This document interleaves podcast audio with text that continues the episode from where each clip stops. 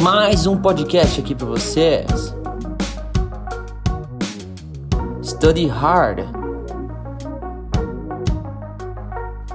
Yeah. yeah. Então, professor Daniel, o que, que é o verbo to be? Para que, que eu uso e onde é que eu aplico isso? Ok, o verbo to be é o verbo ser ou estar.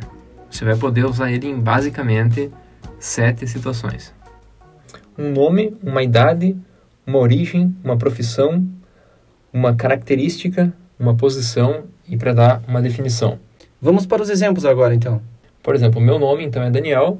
Eu posso falar I am Daniel. Então, a minha, a minha idade é 31, então eu posso dizer I am 31 years old. A minha origem é brasileira, né? Eu posso dizer I am from Brazil. Profissão: professor. I am a teacher. Característica: alto. Sou alto, então I am tall. Okay. Posição: então posição nesse momento eu estou em Santa Catarina, ou seja, I am em Santa Catarina. Definição: o que é uma definição? É você falar o que é. Né? Então, por exemplo, aqui nós temos uma mesa. Então, this is a table ou it is a table. Very good. Então agora vamos para os exemplos. Agora presta atenção nesse texto aqui. My name is Daniel. My name is João. I am 31 years old. I am 23 years old. I am from Santa Catarina. I am from São Paulo. I am a teacher. I am an engineer. I am tall. I am short. I am in Santa Catarina. I am in Concórdia. I am in Santa Catarina too. I am in Concórdia too. This is a telephone. This is a laptop. Nesse texto você pode notar que nós falamos a nossa idade, a nossa profissão, nosso nome, uma característica, uma posição que a gente se encontra, onde a gente está, da onde a gente veio. Agora preste atenção nesse próximo texto, onde a gente vai utilizar o verbo to be para fazer perguntas. Are you Daniel? Yes, I am. Are you João? Yes, I am. Are you 31 years old? Yes, I am 31 years old. And you? I am 23 years old. Is your family from Concórdia? No, they are not. They are from São Paulo. Is your grandfather from Brazil? Yes, my grandfather is Brazilian. Is your grandfather in São Paulo in this moment?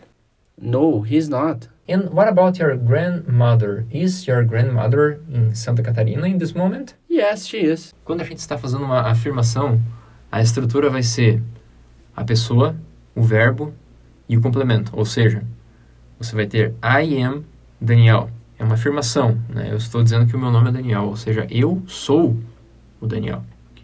Então tente não traduzir isso diretamente, né? Porque a tradução ela leva a enganos, né? Então você tem que tomar cuidado com a tradução. Por exemplo, se eu vou fazer uma negativa para eu falar então que o meu nome não é Daniel, então eu vou dizer I am not. I am not, ou seja, eu sou não, né? No inglês você inverte, então o not vem depois do verbo to be. I am not Daniel. Eu não sou o Daniel. Então, para eu falar, por exemplo, que é, o meu celular não é um iPhone, eu vou dizer It is not an iPhone. Ok? Então, o not vem depois do is, que é a conjugação do verbo to be nesse caso aí. No presente, você vai ter três conjugações do verbo to be. Então, eu vou, vou, vou falar todas elas aqui, veja se você consegue perceber a diferença, né? Então, é I am, you are, he is, she is, it is, we are, you are, they are. Ou seja, se você prestar atenção, você vai ver que temos apenas três: am, is e are. Okay? Então, am aparece só no I, is aparece para todas as terceiras pessoas, né? E o are no restante, né? Então, não é tão difícil assim, né? E para fazer perguntas, então, o verbo to be vai servir como verbo auxiliar e vai passar para frente. Ok? Então, por exemplo, eu, numa afirmativa, primeira pessoa, eu diria I am Daniel. Então, imagina que eu coloquei uma roupa e eu quero saber se eu, se eu estou bem vestido, né? Se eu estou bem. Então, eu vou dizer Am I ok? Eu estou ok? É uma pergunta que você vai fazer com o verbo to be jogando para frente, ok? Então, uma pergunta para você: Are you Brazilian?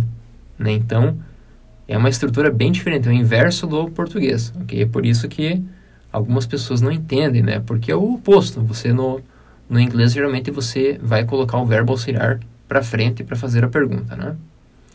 E se for uma negativa, como eu falei antes, então você vai usar o not depois do verbo to be. Muito legal isso aí, Daniel, que tu falou. E uma dúvida agora que vem na minha cabeça é pensando um pouquinho na relação inglês-português. No português, a gente não põe nada para frente nem para trás. A gente simplesmente faz uma entonação de voz. Por exemplo, se eu for fazer uma pergunta, você é o Daniel? Eu só mudei a entonação de voz. Se for uma afirmação, você é o Daniel. E Sim. por que, que isso não ocorre no inglês? Como é que funciona então no inglês? Tu comentou aí que, que para fazer pergunta é diferente, mas explica novamente isso. No inglês, você não vai fazer só isso, né? Mudar, a... até você pode, depois a gente vai ver lá na frente que é possível você fazer perguntas só mudando o tom de voz, né? Ou, por exemplo, tu vai dizer, you are João, né? Mas isso não é o, a forma correta, a forma como a gente escreve, né? Então, é, é, vamos dizer, é recomendado você aprender da forma correta para depois você conseguir aprender a parte informal, né? Então, a parte, vamos dizer assim, por que, que não é feito isso? Bom, é porque é todo um sistema diferente, né? Você perguntar, por exemplo, por que, que os japoneses escrevem com, com, com desenhos, né? Eu não sei, é porque é tudo diferente. Então, é todo um sistema diferente, né? Você tem que se alfabetizar no inglês. Essa, esse é o melhor jeito de você aprender uma, uma língua nova, né?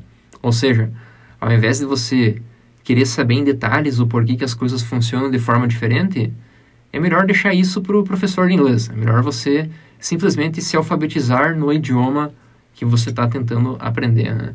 ou seja, aprendendo da língua para o contexto, né?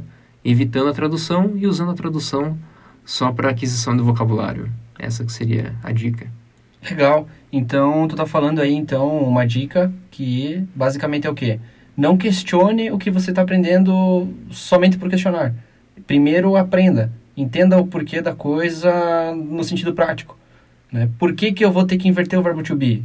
Isso é uma pergunta para quem quer ser um professor de letras daqui a 10 anos. É, avançado, né? É, tu tem que primeiro entender como fazer pergunta e que tu sabe que para fazer pergunta tu vai ter que inverter. Acabou. Ok, ok. Né? É isso, é isso. Então, assim, quem está interessado em aprender, você não está interessado em saber o porquê. Por exemplo, é, quando eu fiz a minha primeira entrevista de emprego em inglês, eu, eu dei uma revisada no inglês antes de partir para a entrevista. Então, porque eu queria estar me sentindo 100% seguro, né? E eu não queria saber o porquê que as coisas eram daquele jeito. Eu só queria é, tirar a poeira ali do meu inglês para fazer a entrevista de emprego, né? Ou seja, você, se você quer falar inglês, você não, não quer saber o porquê das coisas. Você quer aprender a falar, né? Então, é, o importante é você ser uma pessoa questionadora, mas não além do necessário, né? Perfeito, show de bola. Então, fazendo uma revisão no que a gente falou hoje aqui, galera. Verbo to be seria estar é quando você é alguém ou quando você está em algum lugar ou está em alguma condição. Sim. Então, o verbo, o verbo to be, ele vai ter três formas no presente, né? Só revisando, então, é am, is e are. Am pode ser sou ou estou, is pode ser é ou está, e o are pode ser, então, são ou estão. Então, pensando naquelas sete aplicações que tu passou para nós aqui do verbo to be. O nome, a idade, a origem, profissão, característica, posição e definição. O verbo to be ele pode ser e estar. Então, I am João Gabriel, eu sou João Gabriel. I am in Concórdia, eu estou em Concórdia. É isso mesmo? É isso, é isso. Uhum. É então, exatamente isso. Da mesma forma que he is Alberto, é ele é Alberto. Sim. E he is at co-house, ele está na co-house. É isso mesmo? É isso mesmo. Uhum. É isso aí, galera. Espero que tenham gostado da nossa aula de Verbo to Be. No próximo episódio, a gente vai trazer um conteúdo ainda mais legal. Estejam conectados.